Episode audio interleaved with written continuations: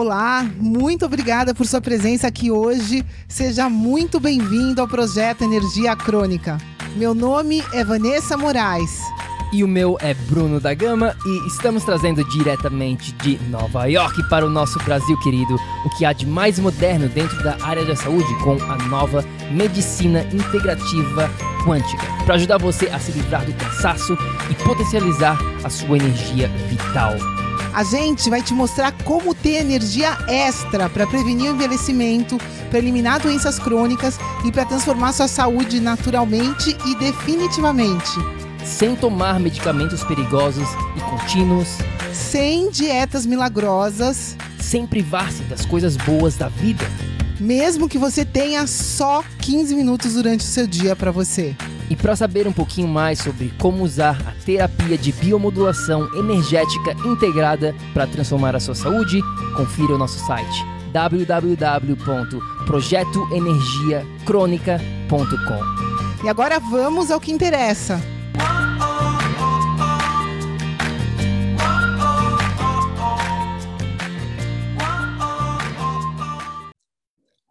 Fala, fala, tribo do PEC! Olá, queridos! Sejam muito bem-vindos a mais uma Masterclass aqui do Projeto Energia Crônica. Seja muito bem-vindo, minha amiga, meu amigo bioenergético. Meu nome é Bruno da Gama, eu sou coach de saúde integrada. Eu sou a Vanessa Moraes, eu sou especialista em medicina integrativa quântica. Antes de mais nada, como sempre, curte esse vídeo aqui pra gente, deixa uma joinha, deixa um coraçãozinho e, claro, dá um oi pra gente nos comentários, pra gente saber que você está presente, que você está na área, porque hoje temos uma masterclass para você.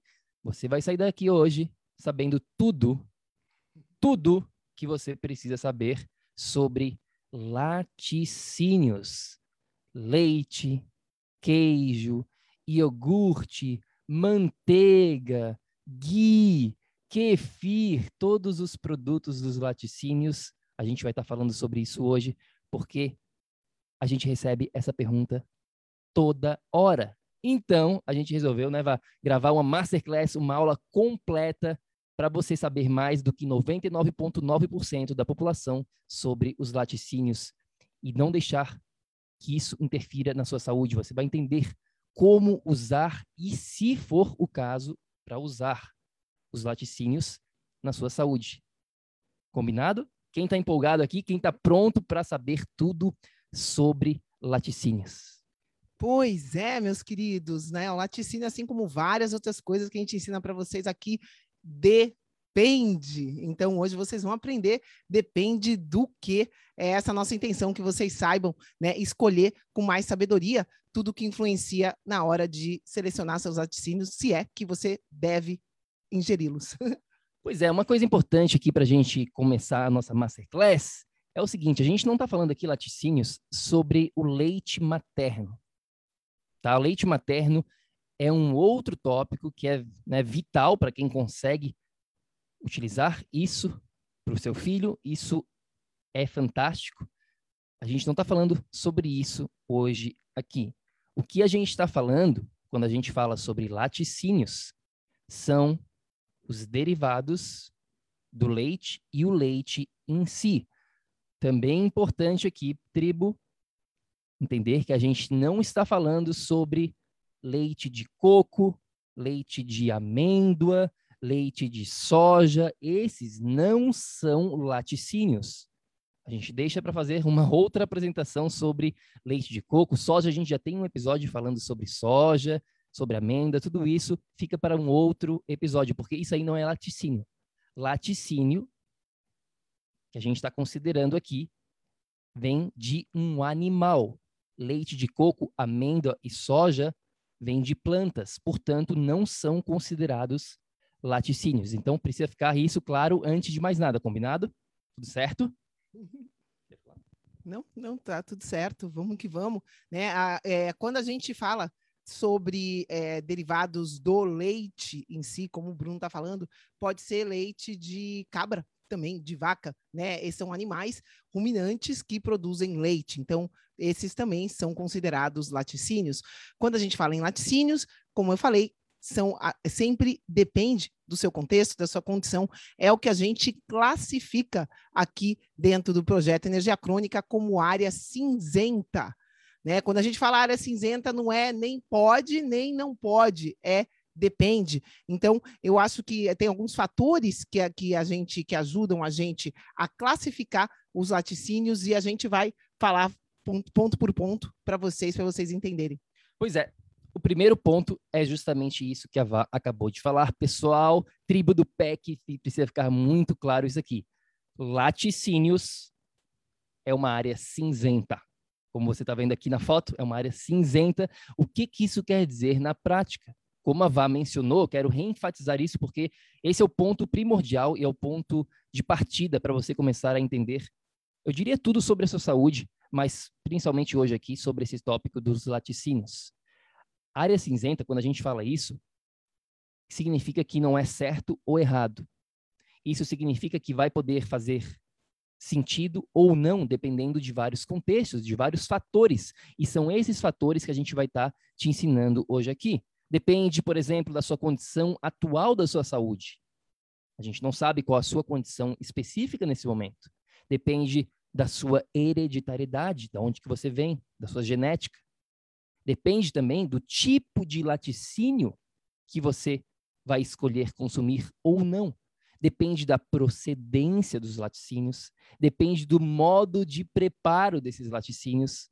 E aí tudo isso a gente vai quebrar hoje aqui, ponto por ponto, mas o ponto inicial é entender que é uma área cinzenta e você precisa contextualizar os laticínios de acordo com todos esses pontos que a gente vai estar tá falando hoje aqui. Combinado? Ficou claro isso, pessoal? Se ficou claro, deixa aqui um comentário para gente. É, pois é, essa generalização dentro desse tema de nutrição é bastante perigosa, tá? A gente vê muitas dietas hoje em dia da moda cetogênica, low carb, que simplesmente consideram gorduras e não não existe esse entendimento que depende do seu caso, de como a sua saúde tá. Não adianta que o leite, os laticínios são gordura, um queijo, né? Tem muita dieta que ah, come carne, come queijo. De repente, dependendo do teu contexto, você simplesmente não deve ingerir laticínios at all, né? De nenhuma maneira. Então, isso é muito importante para vocês entenderem. Pessoas que fazem dietas generalizadas, como vegetarianas, e incluem produtos de leite. Pera lá, será que é correto para essa pessoa? É disso que a gente está falando, não dá para generalizar. Quando a gente fala que de área cinzenta é um contexto único seu. É isso que você precisa ficar claro aqui desde o início dessa conversa, porque a grande realidade, pessoal, é que não adianta pensar né, só na dieta só para emagrecer.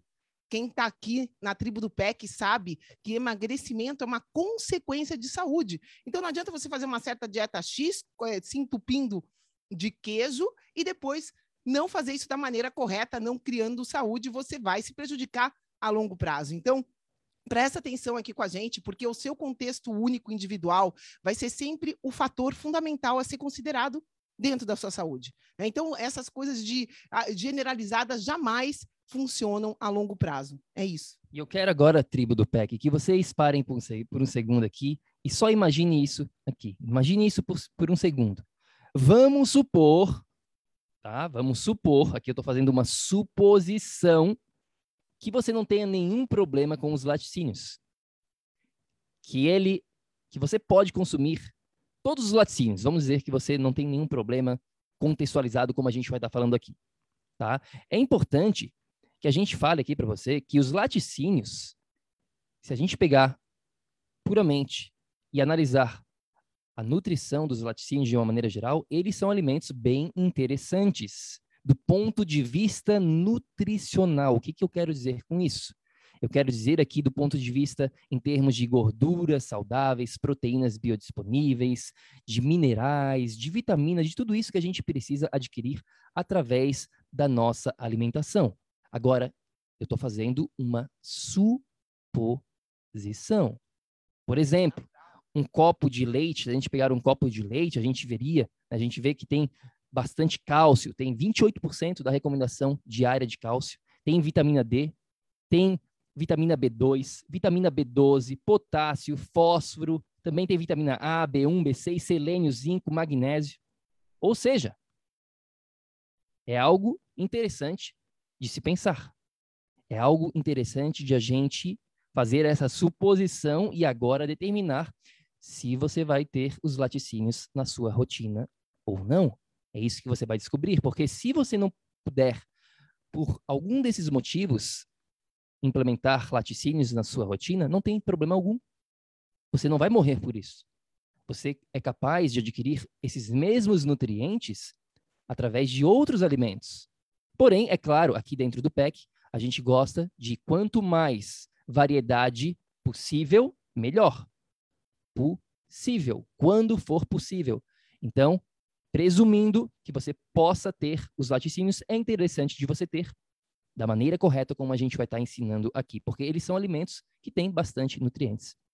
Pois é, os laticínios in natura, isso que o Bruno está falando. Por isso que a gente está falando, isso é uma suposição. A gente vai dar detalhe disso. Agora, o que a gente precisa entender é que essa lista é uma lista, uma lista de nutrientes que praticamente deveriam estar em todo o leite que você conhece né? A composição nutricional. Isso é uma lista teórica, porque não adianta ter esses nutrientes e eles não poderem ser é, de, é, absorvidos, não poderem ser metabolizados. É isso que a gente precisa entender. Não é porque um nutriente está numa lista que o nosso corpo é capaz de utilizar ele. É isso que a gente precisa começar a saber, né? Porque vários alimentos, não só o leite, se você olhar só o nome das vitaminas, parece ser uau, que maravilha. Agora, a pergunta é: eu consigo usar essas vitaminas desse produto? E no caso do leite, é isso que vocês vão entender, porque na grande maioria deles a resposta vai ser não. Prestem atenção. Vamos lá, então, vamos por partes aqui. Estão prontos para começar a ir com mais profundidade? Pega o seu caderninho do PEC e vai anotando isso aqui. Quando a gente fala sobre laticínios, ou eu diria, na verdade, não só os laticínios, diria dos alimentos de uma maneira geral, nós temos três macronutrientes: carboidratos, gorduras e proteínas. Nos laticínios é a mesma coisa. Dependendo do tipo de laticínio, alguns vão ter mais carboidratos, outros vão ter mais proteínas, outros mais gorduras. Alguns alimentos, como por exemplo o ghee, ele é quase que 100%, eu diria que se for um ghee bem feito, ele é 100% gordura. Não tem nada de lactose, não tem nada de proteína. Já o leite, muito pelo contrário, tem bastante carboidratos, tem bastante lactose, que você está vendo aqui. E a lactose, para quem não sabe, nada mais é do que a parte desse carboidrato do leite. Então, é um tipo de carboidrato. A gente tem a frutose, que a gente falou em outro episódio, onde a gente falou sobre as frutas que estão presentes nas frutas. Temos a sucrose, temos a lactose, tem, tem um monte de né, tipos específicos de carboidratos. Carboidratos é um tipo de açúcar. Tá? Então, primeiro ponto aqui que a gente tem que falar sobre os carboidratos, a lactose. E, na verdade, muitas pessoas, população mundial, como você está vendo aqui, tem deficiência em relação a digerir a lactose, em digerir os carboidratos dos laticínios.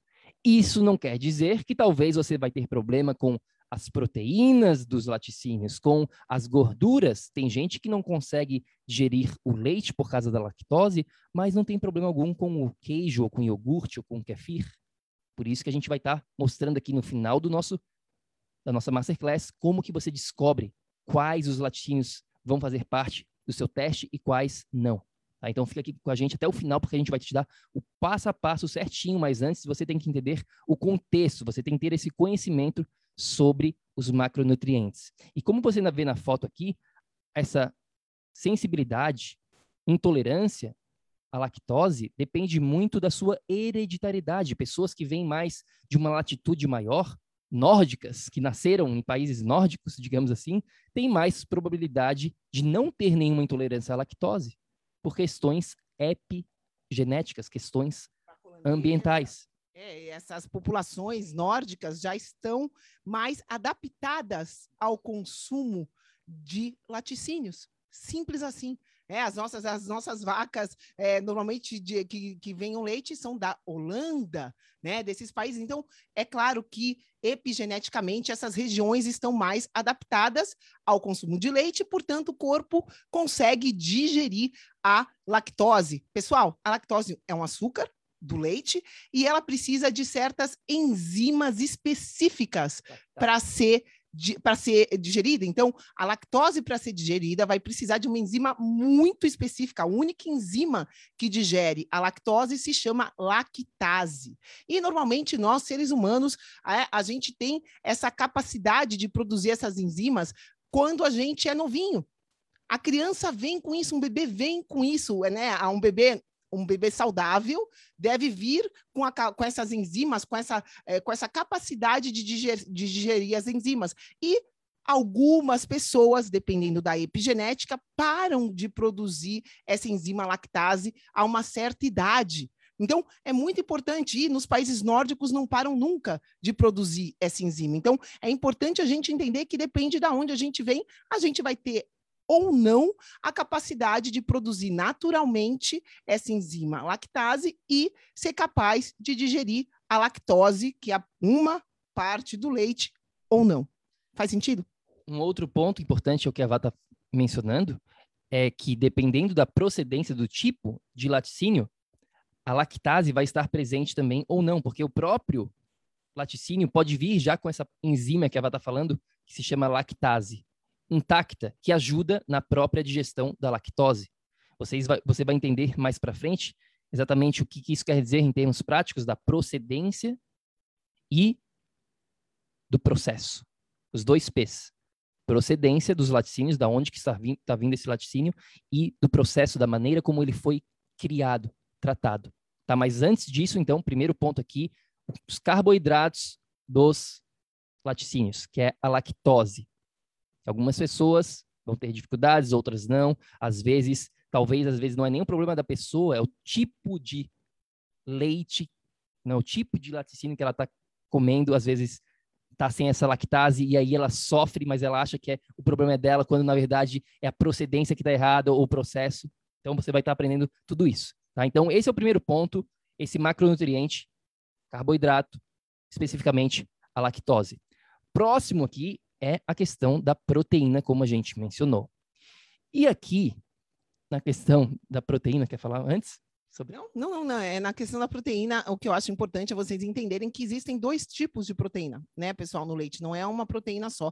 A gente tem a proteína do soro do leite, né, que a gente chama de whey, tá famoso agora usar whey, né, em várias coisas. A whey protein, que é mais ou menos 20% da proteína do leite e a grande maioria, a, a grande maioria da proteína do leite se chama caseína, né? Então, o leite tem in natura essas duas proteínas em é, numa ordem de 80% caseína, 20% whey.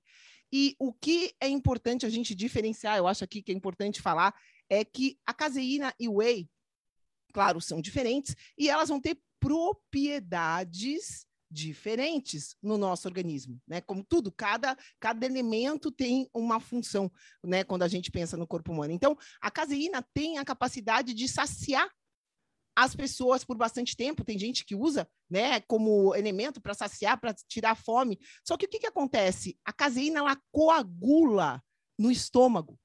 A gente vai falar um pouquinho mais aqui desse, desse processo de desnaturação, mas existem proteínas do leite que, em contato com um ambiente ácido, vão desnaturar. É o que acontece com a caseína. Ela coagula dentro do estômago e ela vai formar como se fosse glóbulos, como se fosse um gel dentro do intestino. E isso é extremamente difícil de ser digerido. É por isso que tantas pessoas têm problema com a caseína. Só que para ter problema com a caseína, a pessoa já tem problema de digestão. E como a caseína é difícil de ser digerida, ela vai aumentar esse problema digestivo. Faz sentido, gente? Pois é, a prevalência da alergia, digamos assim, à proteína do leite, né, dos laticínios, é, é, bem pequena, se a gente for pensar que é entre 0,25% a 4,9% em crianças. E ela é menos prevalente entre adultos e crianças mais velhas. Porém, como a Vá está falando aqui, às vezes não é a questão da alergia em si, é a questão da sua digestão que já está fragilizada e por isso que você não está que conseguindo quebrar a proteína dos laticínios. Olha só que interessante isso, pessoal. Olha só, olha, olha só como tudo depende desse contexto que a gente está falando aqui. Muitas vezes você não tem um problema de alergia à proteína da caseína, a caseína ou o whey, o soro, né, o soro, é, o soro do leite. Simplesmente a sua digestão, o seu ácido estomacal, a gente já teve uma, uma aula, uma, um episódio falando sobre isso, está muito baixo e você não está conseguindo quebrar essa proteína, porque a proteína do leite é uma proteína mais complexa. É uma proteína onde o seu sistema digestivo tem que estar funcionando bem para conseguir quebrar. Eu lembro muito bem, Vá, quando eu estava estudando bastante sobre essa questão né, do, do leite, laticínio e tudo mais, um, um expert, né, um especialista aqui dos Estados Unidos, e ele mencionou muito bem so sobre isso. O grande problema, ele falou, né, eu lembro como se fosse hoje, o grande problema não é a proteína do leite em si. O grande problema é que as pessoas estão com uma digestão tão fraca, tão fora de como deveria ser, que elas não conseguem quebrar mais a proteína. O glúten é a mesma coisa. Parecido, não diria a mesma coisa, mas também é por aí, nesse mesmo sentido. Tá? Então, é isso que a gente precisa começar a entender aqui, que vai, tem esse contexto todo, não é só o alimento em si, é a sua condição também específica da sua saúde. Faz sentido, pessoal? É um dado importante só para vocês entenderem. A gente fala disso em outros episódios, mas o correto, o estômago saudável é extremamente ácido. Sabe por quê, pessoal? Porque precisa ser. Para digerir proteína, a gente precisa de um pH de 1,5, 1, 1,5 a 3,5. No máximo, 3,5 já é muito elevado. Quando alguém aqui tem qualquer qualquer sintoma, qualquer sintoma digestivo, né? É difícil o pH estar abaixo de 4, de 5. Um pH abaixo de 7 é considerado ácido, porém, para o estômago, um pH, quando a gente começa a ter sinal, ter sintoma de, de, né, de problemas estomacais, digestivos, o estômago já não está mais tão ácido, está acima a gente precisa de um pH de 1,5 a 3,5, como eu disse, e o estômago vai estar tá acima de 4. Então, simplesmente, a, o pH que a proteína precisa para ser digerido não está ali e ela simplesmente não é digerida. Simples assim. O problema, como o Bruno falou, nem sempre é da proteína, mas é do pH do estômago, que todo mundo aqui, presta atenção, se você já tem né, problemas digestivos, o seu pH já não é de 3,5, vai ser mais elevado que isso. Isso é importante. Então, os alimentos, né, todos, por exemplo, o leite, o leite contém é, bastante lactose, carboidrato, tem também proteína, também tem gordura. Na questão das proteínas, né, por exemplo, o iogurte, o kefir, o queijo, ele tem quase que nada dos carboidratos e tem bastante gordura e proteína. E o nosso terceiro macronutriente são as gorduras. Então, a gente tem a lactose, que é o carboidrato, a proteína, que é a caseína e o whey, o soro. E agora a gente tem as gorduras dos laticínios, que é, diria assim, a parte mais energética dos laticínios. A gordura é sinônimo de energia quando utilizada pelo organismo, quando você consegue quebrar essa gordura. Tá? Então, isso aí é um, né, um outro tópico aqui. As pessoas também não conseguem quebrar gordura porque elas estão com deficiência da bile, com deficiência do fígado, da vesícula, algumas pessoas já nem têm a vesícula e aí não conseguem quebrar as gorduras, tá? Mas os laticínios aqui, que são ricos, extremamente ricos em gorduras, são basicamente dois: a manteiga e o ghee. O ghee é quase que 100% gordura. A manteiga tem um pouquinho de proteína, por isso que algumas pessoas têm essa sensibilidade à proteína, acabam não digerindo bem a manteiga, mas conseguem lidar com o ghee. Então, esse né, é a ordem aqui dos fatores dos alimentos leite, iogurte, kefir, queijo, creme também, né? creme de leite, manteiga e ghee. Na ordem de mais carboidratos, mais lactose para gordura pura. É isso, não. A gente vai. É, isso é importante, né? É a gente entender agora, agora que vocês entenderam os três macronutrientes, a gente vai começar a falar um pouquinho né, da importância da procedência disso tudo. Porque quando a gente fala em gordura aqui, né? É esse último macronutriente que a gente falou, de uma manteiga, de um ghee. A grande questão sempre, quando a gente fala em gordura, e não só disso, para quem está aqui, é, em geral, é qual a procedência dessa gordura. Porque se a vaca foi tratada com hormônio, se a vaca foi tratada é, é, aqui igual né, aqui nos Estados Unidos em, em, é, com grão, com, com hormônio de crescimento, com antibiótico e tudo mais. Pessoal, todos esses elementos tóxicos são armazenados na gordura. Então, dependendo da procedência do seu leite, quando ele tem gordura, todos esses essas toxinas de antibióticos, de hormônios, de grãos que não que são GMO, é, né, que são geneticamente modificados e tudo mais, tudo isso vai estar na gordura do seu leite. Por isso a procedência é tão importante. Né? Aqui, no caso da gordura, especificamente, eu estou falando né, é disso porque é mais fácil de vocês entenderem né, da onde vem essa vaquinha que está fazendo leite. Você está se perguntando, né? Quem aqui consome leite, você sabe a procedência né, do, do alimento que você está comendo. Isso é fundamental. Pois é, esse é o próximo ponto aqui muito importante. Então, agora que você já tem essa noção de que nem todo laticínio é, laticínio, digamos assim, de uma maneira geral, existem essas classificações diferentes de acordo com lactose, proteína, gordura, cada um tem um nível né, de gordura a mais ou a menos, de carboidrato a mais ou a menos, proteína a mais ou a menos é importante que você entenda justamente isso, esses dois P's que a gente mencionou anteriormente no início da nossa masterclass. O P número um, que é da procedência, que é isso que a Vá acabou de falar, da onde que está vindo o seu laticínio. Qual a procedência deste animal? Porque o laticínio vai vir de um animal, como a gente mencionou aqui com certeza absoluta.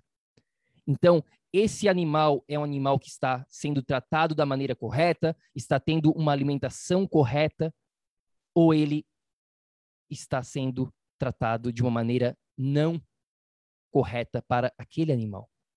Esse animal está comendo pasto ou está comendo milho? Porque um animal que está comendo pasto produz certos produz certos, digamos, produtos. Esses laticínios vão ser diferentes de outros animais que estão sendo alimentados com os grãos as, a qualidade que a gente mencionou lá atrás, no comecinho do nosso episódio, vai ser diferente. Não vai ter tanto gordura positiva, não vai ter a, a questão de nutrientes vai ser afetada pela procedência deste animal. E claro, como a Vá mencionou, todos os a, a parte tóxica dos animais, inclusive do ser humano, porque nós somos animais também, vai para onde? Para gordura.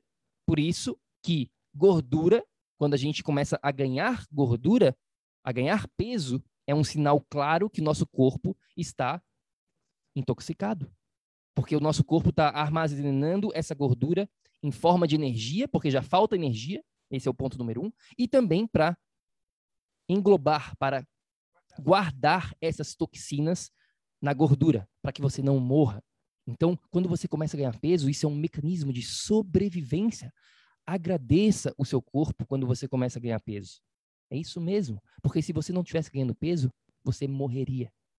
Você estaria morto nesse momento. Então, a gordura, quando você começa a ganhar gordura, isso, na verdade, por um, lado, é positivo. Isso é um sinal que o seu organismo está dando. Ei, vamos acordar, está na hora de fazer alguma coisa.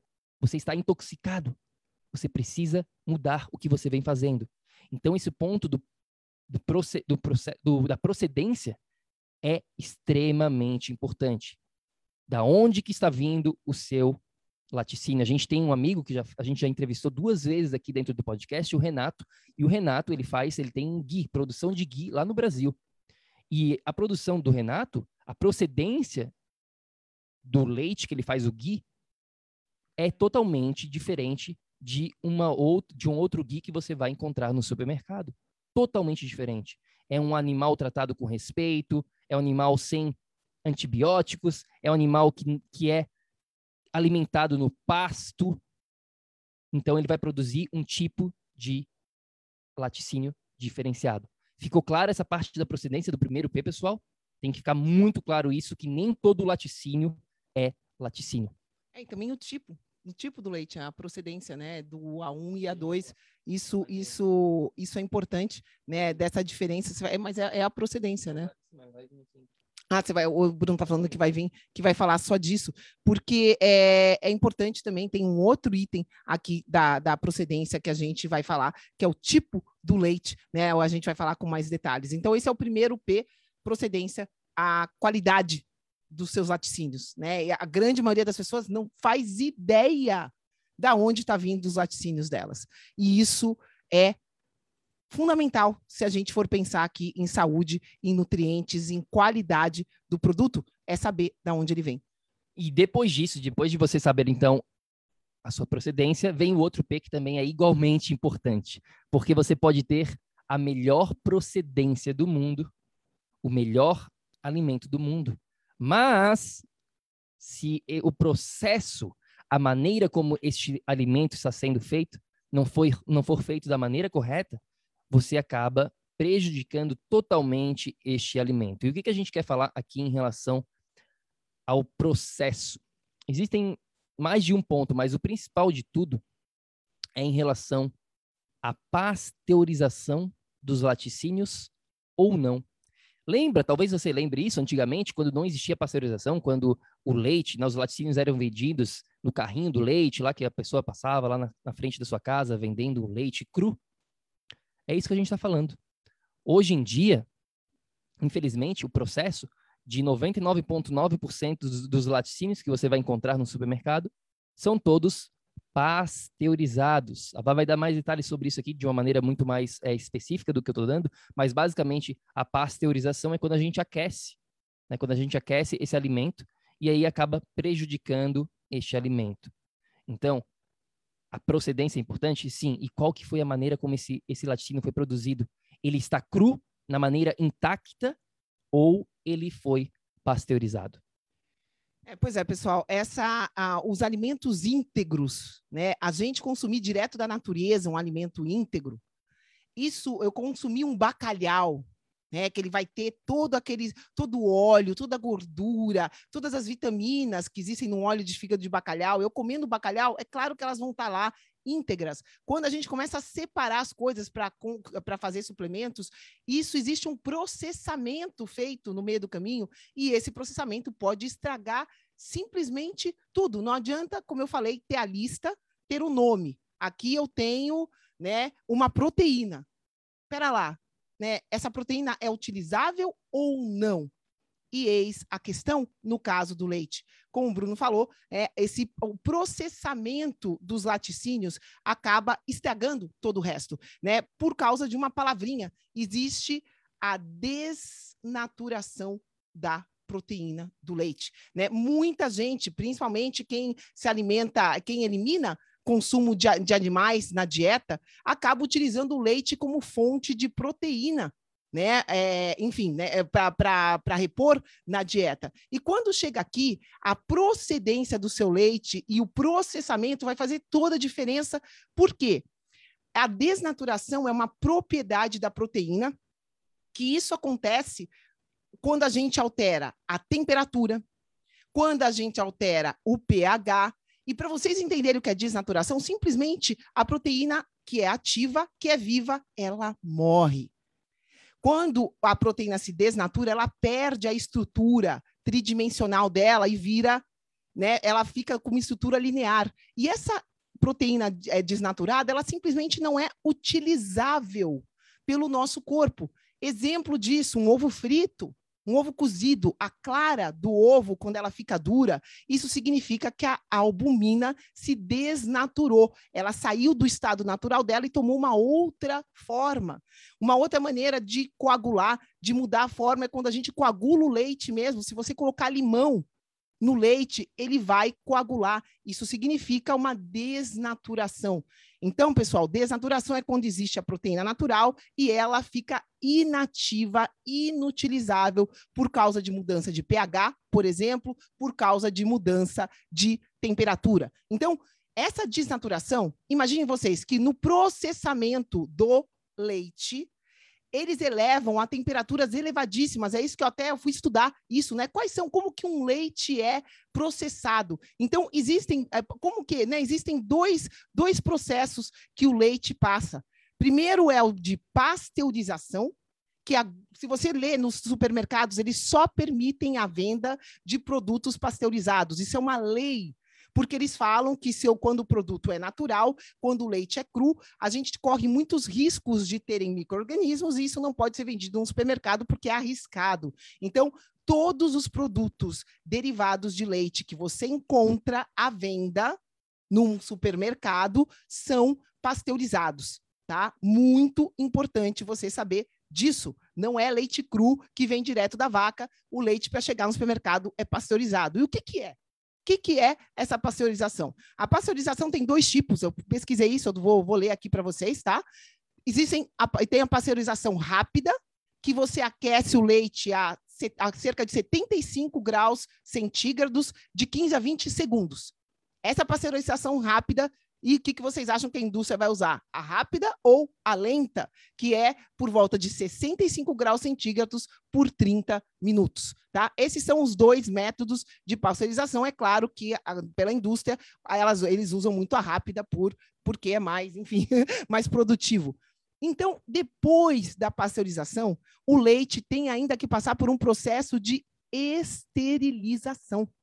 Aquelas caixinhas que a gente olha, vocês vão ver o HT é o processo de esterilização. O que, que é isso?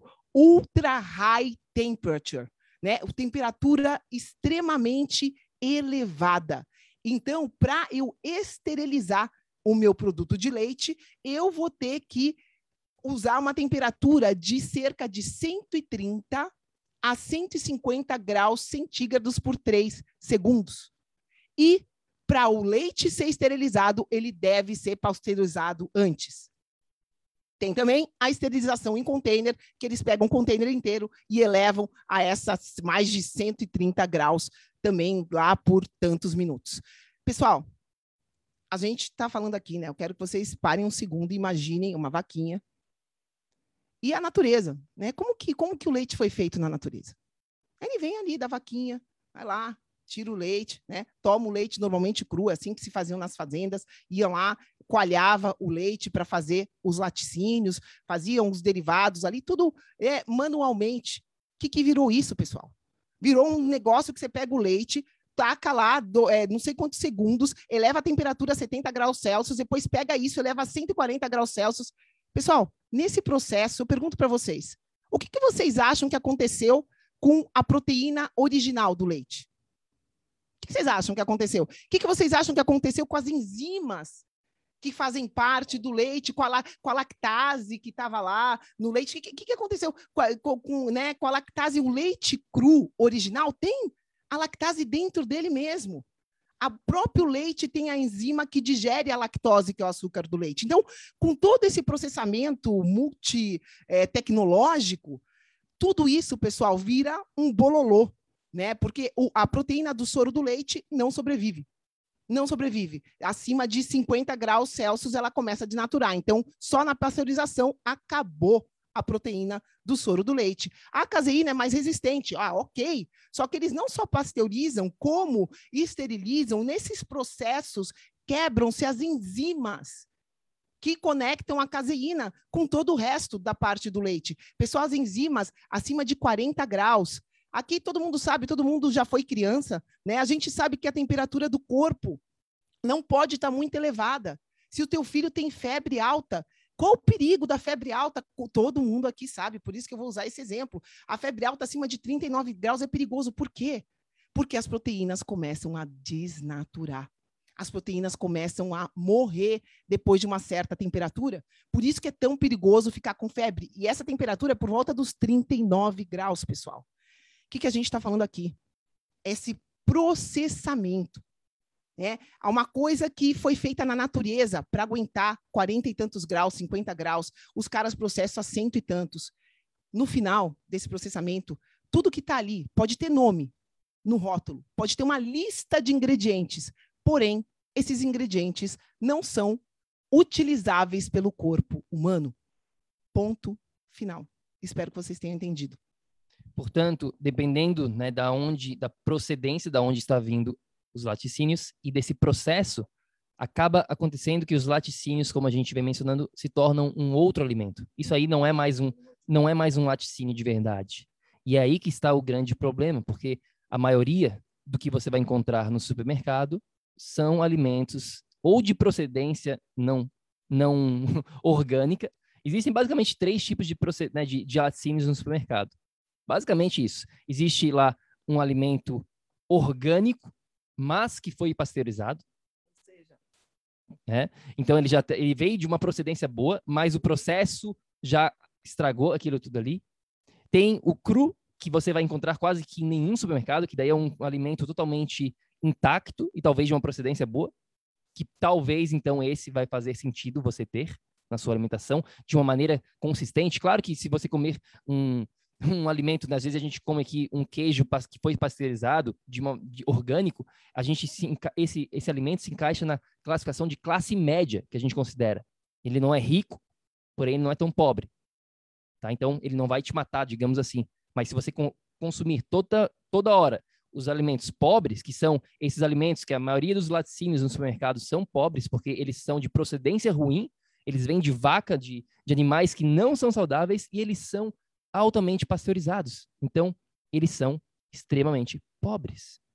E isso acaba com o laticínio. Isso não é algo que a gente vai recomendar como sendo saudável para ninguém, mesmo que você possa digerir a lactose, mesmo que você possa digerir a proteína. Não interessa, porque aquele alimento já não é mais o mesmo.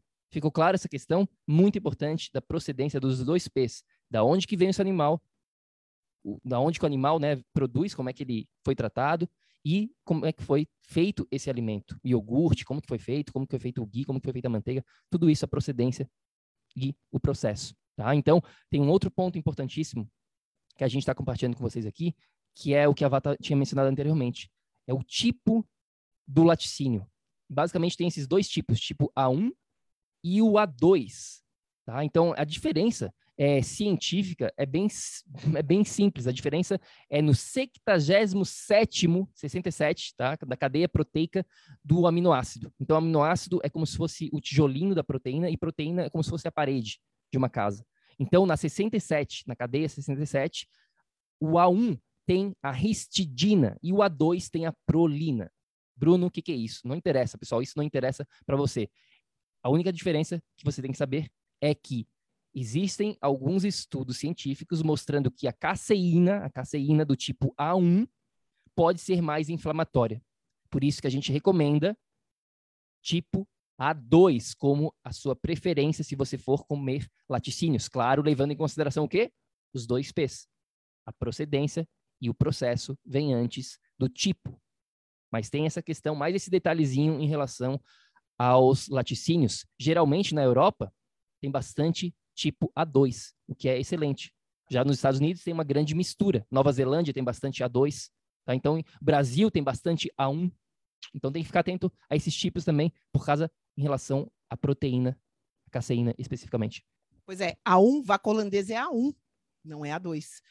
A2 é vaca Jersey, por exemplo, tá? E aí, bom, vocês olham a lista, mas a grande maioria no Brasil é vaca holandesa, então é tipo A1, o que também dificulta tudo, porque essa proteína, né? Isso daí geneticamente, pessoal, é isso é hereditário. A vaca original, a primeira vaca era a 2, tá? Teve vários cruzamentos aí na história da, da, das, vaca, das vaquinhas no planeta, e aí desenvolveu-se esse outro tipo mais recente, a 1, e isso deu ruim né, na saúde nem sempre as pessoas conseguem consumir esse tipo de leite. Um outro ponto, tribo, bem importante que a gente vai mencionar agora, antes de, de falar para você como determinar na sua vida atual, como né, de determinar o passo a passo para você saber qual tipo de laticínio você deve consumir, é que o seguinte, a Vá falou né, da vaquinha, laticínios que a gente está falando aqui são dos animais. E existem vários animais que produzem o leite. Não é só a vaca. A vaca é o mais comum de todos, por questões óbvias né, de tratamento e tudo. Mas a gente também consegue laticínios da ovelha, de cabra, tem até de camelo.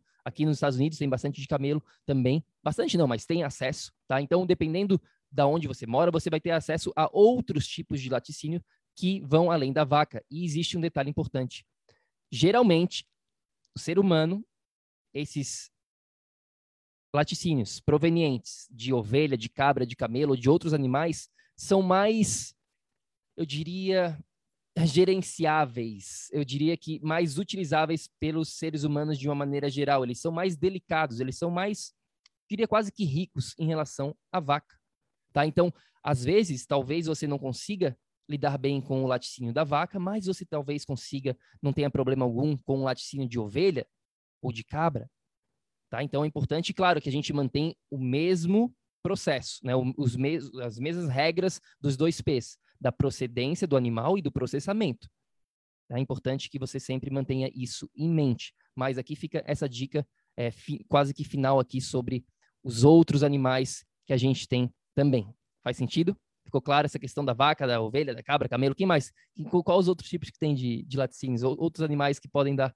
Aqui tinha búfalo. De búfalo também. Búfalo é um outro animal que também tem bastante laticínio, né? É, queijo de búfalo, né? Tem bastante também. Então, esse detalhe importante aqui para vocês. Alguma coisa em relação a isso, vá? Ou vamos para a parte final e mais importante de todas da nossa Masterclass? Quem está pronto aqui para determinar na sua vida atual aqui como determinar se o laticínio vai fazer parte da sua rotina ou não. Isso aqui é a parte mais importante de todas, mas essa parte ela é apenas importante se você entendeu o que a gente falou anteriormente. Para quem entendeu o que a gente falou, 100% dos laticínios que vão aos supermercados, independente se são orgânicos ou não, porque no caso dos orgânicos, o processamento acaba com o laticínio, né? Vira, como a gente explicou, vira um outro produto, vira um bololô ali de proteínas inutilizáveis. Então, 100% dos laticínios de supermercados são contraindicados. Essa é a primeira coisa que você precisa entender. Ah, Vanessa, mas tem um queijo, tem um queijo de uma região tal que eu sei que é cru e que vende no supermercado. Bom, aí é outra coisa. Então, ele não foi pasteurizado, não foi processado, como a gente falou, e é um queijo cru de uma procedência boa. Né? No caso de um, de um, queijo, às vezes alguns supermercados vendem queijo cru, é uma raridade, mas se acha, né? é possível achar. Agora, o resto, iogurte, você leu ali, pasteurizado, não sei o quê, presta atenção. Com certeza isso não é saudável. É isso que a gente está falando para você. Não é que vai te matar. Não, eu comi um iogurte orgânico da melhor para você. Tá, foi pasteurizado, as proteínas ali já não estão utilizáveis. Então, é isso que você precisa entender. Você não vai morrer daquilo, mas aquilo jamais é saudável. Você não pode falar que aquele alimento que foi processado da maneira que a gente explicou para vocês é saudável. Simplesmente isso não pode ser falado. Então vamos lá, vamos ao passo a passo aqui de como determinar tudo isso que a gente está falando na sua vida atual, sempre levando em consideração tudo que a gente mencionou anteriormente. O processo é bem simples. A gente ensina e que a gente vai estar tá falando exatamente para os nossos mentorandos dentro da nossa mentoria do PEC de 90 dias, a gente fala exatamente isso. O passo inicial é o seguinte: eliminar todos e quaisquer, quais, quaisquer, existe? Quaisquer? Quaisquer, não sei essa palavra aqui, quaisquer, todos os laticínios da sua vida por pelo menos 21 dias a 30 dias. A gente gosta de 30 dias, mas 21 dias já começa. Né? Se você não tiver 30 dias na sua vida, faça 21 dias. Às vezes as pessoas né, têm essa coisa com, nossa, 30, 30 dias é muito. Não é, na sua vida não é muito, é um piscar de olho. Tá? Então, 30 dias, vamos botar aí 30 dias, elimine todos os laticínios. Todos. Leite, iogurte, kefir, é, até o ghee, até mesmo o ghee, a gente está recomendando hoje em dia eliminar o ghee também manteiga, tudo que vem que é laticínio, como a gente está ensinando para vocês. Eliminou completamente por 30 dias, vem a segunda fase. Então, são duas fases. A fase 1 é a fase de eliminação e a fase 2 é a fase de teste. Você vai testar um por um. Um alimento,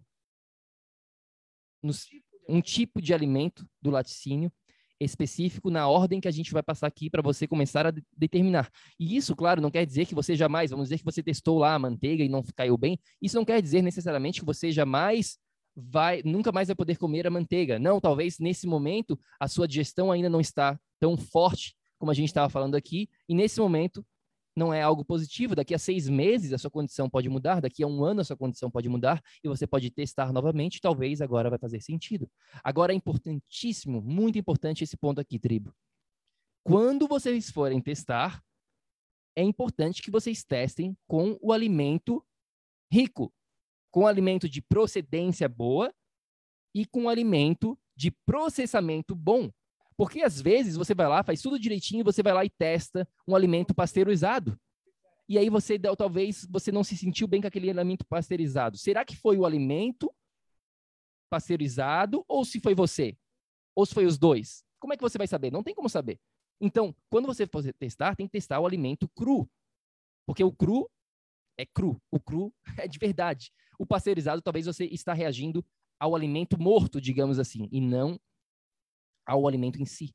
Faz sentido essa questão de testar o alimento correto? Esse é um ponto zero de partida vital aqui para você determinar. Quando vier a fase número 2, então você faz fase número 1, um, elimine todos os laticínios por 30 dias e depois você vai testar, mas vai testar os alimentos corretos para saber se realmente aquilo ali é algo positivo para você.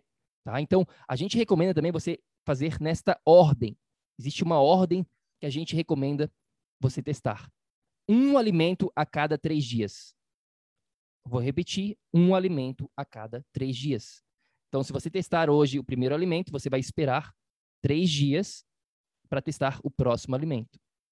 E a ordem é a seguinte: o primeiro alimento que a gente recomenda, isso aqui você pode testar ou não, de repente você nem quer ter esse alimento na sua vida, talvez seja algo que você nem goste, não tem problema, você não é obrigado a testar né, esse alimento, se você não for consumir. É só se você quiser consumir esses alimentos, tá bom? Alimento número um, ghee. Por que o ghee? Porque o ghee, como eu mencionei, é quase que 100% gordura. Então, se você reagir ao ghee, opa, você já sabe que você está reagindo à gordura. Agora, se você começa com leite, que tem lá lactose, que tem proteína, que tem gordura, como que você vai saber se você reagiu ao quê? Não dá para saber. Então, por isso que a gente começa nessa ordem do ghee, testa, come bastante, né? Não precisa se matar comendo um monte de ghee, mas uma porção razoável para estimular o seu sistema, né? Nem muito, nem muito pouquinho, né? uma, uma, uma quantidade razoável de ghee para estimular e para você perceber. E aí você percebe as suas reações nos próximos três dias. Tá? Três dias de percepção. Percebe se você vai ter mudanças para diarreia, ou você vai ter alguma constipação, dor de cabeça, talvez nasceu um monte de espinha na sua cara. Se perceba se você teve alguma reação negativa em relação àquele alimento. E se você teve alguma reação negativa, provavelmente, muito provável, aquele alimento não é positivo para você neste momento. Ficou claro neste momento? Ficou claro o processo? Então você vai lá, testa o alimento, espera três dias, às vezes a reação demora mais de um dia para vir, ela não vem imediatamente, talvez venha no segundo dia. Tá? Então você espera três dias e analisa a sua vida. Tá? Tenta não mudar nada radicalmente durante esses três dias e só testar o alimento específico. Então vai lá, testou o ghee. Depois disso, espera três dias, pode testar a manteiga. Testa a manteiga, espera três dias, pode testar o kefir depois. Depois iogurte, queijo creme de leite, creme de leite azedo e, por último, o leite integral, tá? Integral, o leite tem que ser sempre integral, não existe essa de, de desnatado e tudo mais, não. O leite é integral e, claro, cru, como a gente mencionou aqui. Então, só para eu finalizar aqui, vá rapidinho, a ordem do teste, ghee, manteiga, kefir, iogurte, queijo, creme de leite, creme de leite azedo, leite integral. Um a cada três dias para você determinar quais os laticínios podem fazer neste momento parte, claro, sempre levando em consideração o processo e a procedência. Bum! Simples, pessoal. Mas, Vanessa e Bruno, vocês estão malucos. Eu não encontro esse laticínio assim. Eu não consigo encontrar esse laticínio ideal onde eu compro. Para de comprar. Se você tem problema de saúde e sabe e entendeu essa masterclass e entendeu que a procedência e o processamento são vitais para você consumir esse tipo de alimento, que é uma área cinzenta, é um depende. Se você já tem problemas de saúde, não é esse alimento que vai te deixar mais saudável. E na dúvida, se o alimento não foi, é, é, não tem procedência boa, se você não sabe, e se ele foi processado, elimina da sua dieta, porque não está sendo saudável para você. Essa a mensagem final. É isso que você precisa parar, pensar, perceber, né, e testar, entender que você precisa entender o seu contexto único para daí fazer é, pensar se, se os alimentos fazem parte dele ou não. Bom, meus queridos, esse é o processo que a gente ensina para vocês que a gente espera que você utilize, dá um pouco de trabalho? Claro que dá, mas vale a pena, porque você vai conseguir determinar essa questão dos laticínios para você. Se você quiser implementar laticínios, não é obrigatório, como a gente falou aqui desde o começo. É algo opcional, é algo que a gente acha que é válido, porque se for da, de procedência boa, de um processo correto, ele é algo rico, então adquire mais é, variedade e mais nutrientes na sua rotina nutricional. Se você tiver alguma pergunta, deixe para a gente aqui, mande uma mensagem para a gente no nosso Instagram, se você está escutando isso no YouTube ou no nosso canal de podcast, manda para a gente lá. E não se esqueça também que a gente tem o nosso guia completo dentro do nosso site www.projetoenergiacronica.com, nosso guia dos quatro pilares que vai muito além dessa questão de laticínios. Laticínios é um tópico dentro de um pilar do corpo, então é apenas um tópico, lembre-se sempre disso, né? Um tópico importante hoje em dia. A gente resolveu gravar essa masterclass e agora todo mundo está sabendo o que, que você precisa saber sobre os laticínios, né? Agora qualquer pessoa que perguntar, ah, laticínios, Confere essa masterclass aqui e todas as suas dúvidas vão estar respondidas. Eu acredito, né? Existem alguns, talvez algumas coisinhas vá, que a gente não mencionou aqui, mas de uma maneira geral a gente falou sobre o mais importante de tudo, de, de, né, de tudo, e claro, o processo para você determinar. É, e para você que entendeu, né, que não é tão simples assim achar um laticínio, um laticínio que seja consumível hoje em dia e quer substituir a gente vai fazer uma outra masterclass sobre leites vegetais. Faça a substituição com leite de coco. É uma dica fácil, lógico, tem outros, porém jamais com leite de soja. Só, só, só, não façam isso, não substituam o leite normal por leite de soja. Isso é um pedido que eu tenho para vocês. A gente tem outro episódio explicando o porquê disso que eu estou falando para vocês. Existe um episódio a gente esclarecendo as coisas da soja, né? Então, é, nesse caso, na dúvida, não tem acesso a produtos derivados do leite, usa o leite de coco natural, vai atrás, né? Mas jamais leite de soja. Esse é o meu último recado. E para você que escutou essa masterclass, para você que entendeu que em todo lugar que a gente vai, a gente tem acesso a um produto que está prejudicando a nossa saúde por causa do, do, do processamento, né? Esse, é, esse é, o, é o final, é o ponto comum entre um leite orgânico e outro. Não interessa o tipo do laticínio, o processamento está acabando com esse produto que é tão valioso na natureza, né? Então, se você entendeu isso, você sabe que essa mensagem é importante, porque tem um uma galera aí consumindo produtos derivados do leite, principalmente queijo, principalmente nessas dietas hoje em dia low carb, né? Então, passa essa mensagem. Convida aqui, a gente tem o nosso grupo, quem é parte da tribo do PEC tem a capacidade, tem, tem o, é aberto para você convidar quem você quiser para fazer parte aqui da nossa tribo. Então, vai no Facebook, tem ali o botãozinho de convidar, convida quem você quiser dos seus amigos, para fazer parte da nossa tribo, porque essa informação que você está tendo acesso, simplesmente mais de 99% das pessoas aí fora não tem. Então, a gente precisa propagar a verdade e você é a sementinha aqui do nosso projeto. Eu e o Bruno sozinhos, a gente não consegue espalhar essa mensagem. A gente precisa de você passando essa verdade, ajudando as pessoas a terem acesso a esse conhecimento fundamental para a saúde delas. Então, a gente conta com você, que faz parte aqui da, da tribo, e aplica né, o que a gente falou na sua vida e vem contar para a gente se não melhorou sua digestão e tudo mais.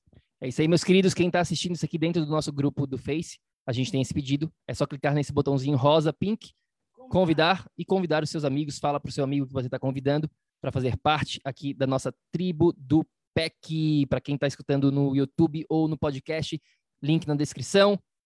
Vem com a gente e, claro, aplique esse conhecimento na sua vida. De nada adianta você ter esse conhecimento se você não aplicar nada disso, então vá lá e aplique na sua vida ação, ação, ação. Esse é o nosso né, recado final. Qualquer dúvida, manda para gente no nosso Instagram, deixa aqui nos comentários.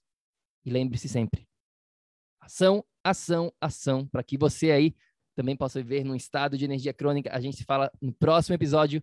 Fica com Deus. Tchau, tchau. Gratidão. Até a próxima. Ei, ei, ei, ei, ei. Não desliga ainda não a gente quer te convidar para vir descobrir como a revolucionária biomodulação energética integrada pode te trazer energia extra naturalmente, para você poder prevenir o envelhecimento, para eliminar doenças crônicas e para transformar sua saúde de vez. Entre em contato com a gente no projeto energiacrônica.com. Grande abraço e até já! Até o próximo episódio.